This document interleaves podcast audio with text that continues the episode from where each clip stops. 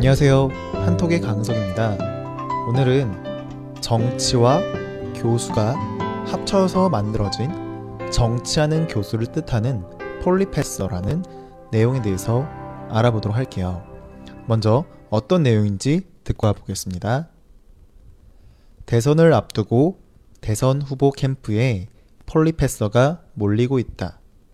폴리패서는 정치를 뜻하는 politics와 교수를 뜻하는 professor의 합성어이다. 자신이 지지하는 후보가 대통령이 되면 요직에 기용될 수 있어서 많은 교수들이 몰리는 것이다. 폴리패서들은 대학과 정치를 오가면서 활동하기 때문에 대학교에서 잦은 휴강과 부실한 수업을 한다. 이들이 교수 본업에 소홀해하면서 대학생들이 피해를 보고 있다. 네. 대선을 앞두고 많은 폴리패서들이 대통령 후보들을 돕느냐고 강의를 안 하거나 부실하게 수업을 하면서 학생들에게 피해를 주고 있다 라는 글이었습니다.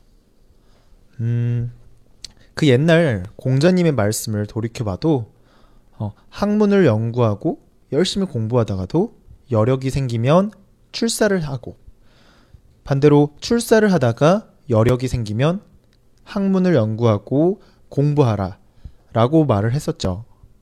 저도 이런 측면에서 봤을 때 폴리패서가 나쁘다는 생각은 들지는 않아요.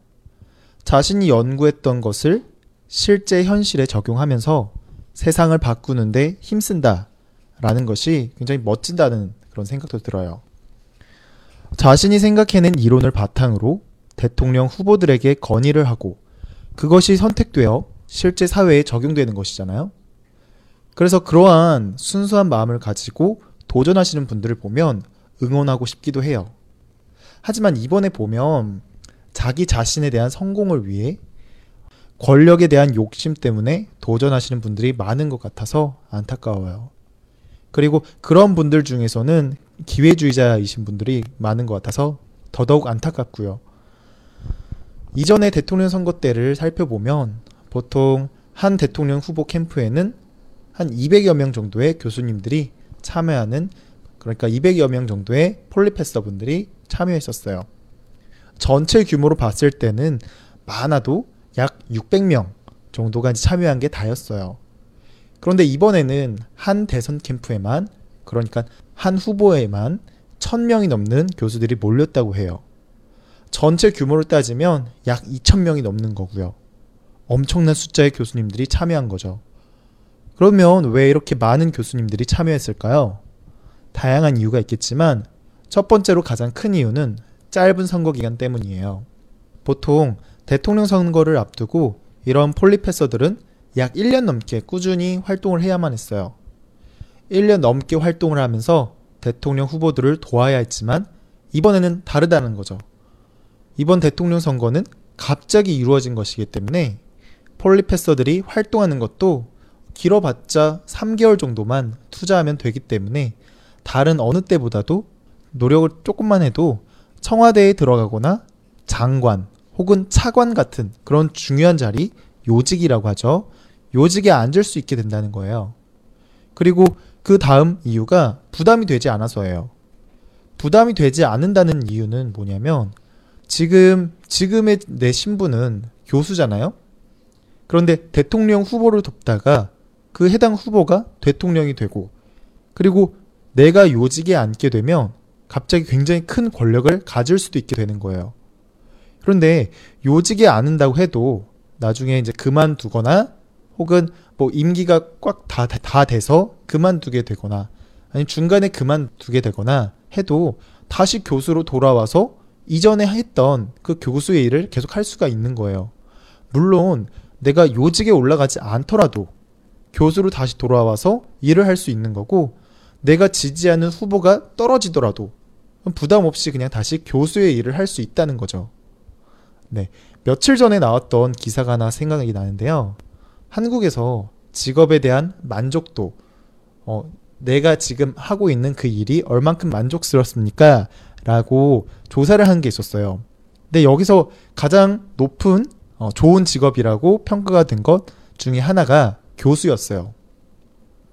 그러니까 이렇게 만족도도 크고 좋은 직업인 교수는 내가 마음만 먹으면 언제든지 계속 다시 할 수 있는 거니까 별 부담 없이 정치권을 왔다 갔다 한다는 거죠. 운이 좋으면 굉장히 강력한 권력까지 얻을 수 있는데 누가 안 하려고 할까요?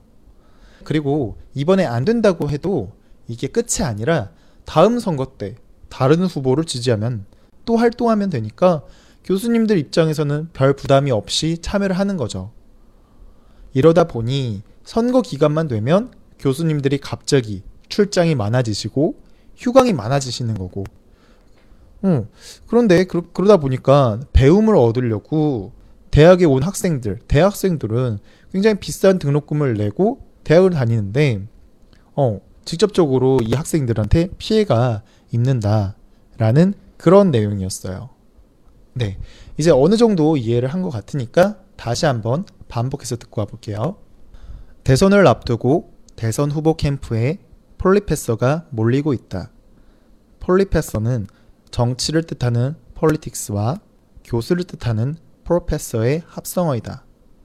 자신이 지지하는 후보가 대통령이 되면 요직에 기용될 수 있어서 많은 교수들이 몰리는 것이다.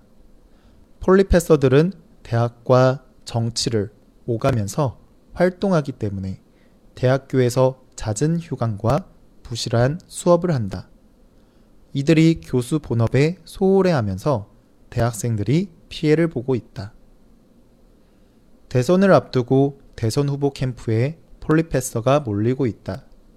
폴리페서는 정치를 뜻하는 폴리틱스와 교수를 뜻하는 프로페서의 합성어이다.